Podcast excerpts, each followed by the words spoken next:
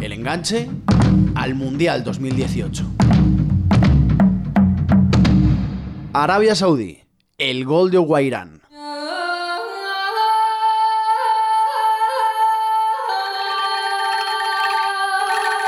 Francisco Izuzquiza. El Mundial de 1994 fue uno de los más especiales en la historia por la acumulación de detalles únicos que se unieron en torno a él.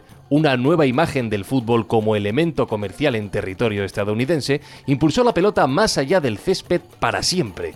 Pero dentro de todas esas peculiaridades hubo una selección que se clasificaba por vez primera para un torneo planetario que llegaba a territorio políticamente hostil y cuyos futbolistas eran absolutamente desconocidos. Para Arabia Saudí, aprovechar los focos del mundo era un reto, evitar ser arrollados una necesidad. La selección árabe, conocida desde entonces como los hijos del desierto, tenían entre sus convocados a futbolistas que eran anónimos para el fútbol de élite, porque el veto internacional que tenían en múltiples cuestiones impedía que sus mejores futbolistas pudieran dar un salto competitivo en Europa o incluso en cualquier otra liga asiática, por lo que todos jugaban en su país.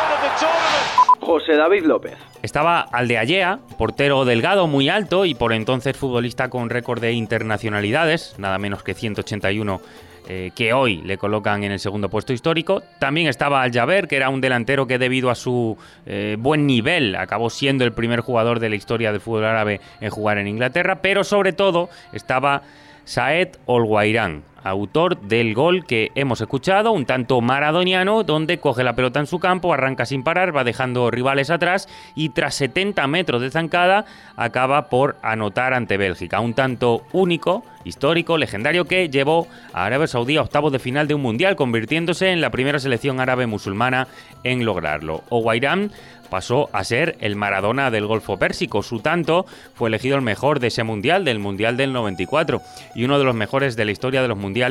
Eh, y él, o Guairán, se convirtió en personaje público, demandado por las marcas internacionales y nombrado embajador del deporte saudí.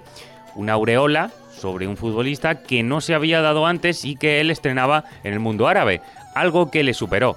Una noche del 96 se vio envuelto en un escándalo al ser grabado con chicas rusas en una discoteca a altas horas de la madrugada y su castigo fue que la realeza árabe lo sancionó con ocho meses de suspensión por conducta no musulmana.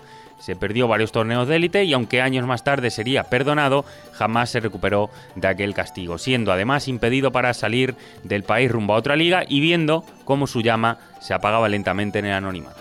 Albayran met een goede ren. Albayran, ja, die kan wel iets even. Doet één ding te veel. Nee, hij scoort. Albayran 0-1. Vijfde minuut van de wedstrijd. En de Saudis doen het weer. Aquel instante jamás será olvidado. El gol de Guairán destapó los prejuicios en torno al nivel de los futbolistas árabes, silenció a quienes pretendían cerrar el fútbol a países de dudosa reputación y abrió la puerta grande a futbolistas que pudieron encontrar posteriormente algunas aventuras en un club de Occidente. Guairán nunca disfrutó del éxito que parecía merecer, pero fue el punto inicial para que Arabia Saudí coloreara un camino mucho más habitual en los mundiales, profesionalizara su fútbol nacional y encontrara un estímulo sobre el que sostener todas las metas a construir. El enganche al Mundial 2018.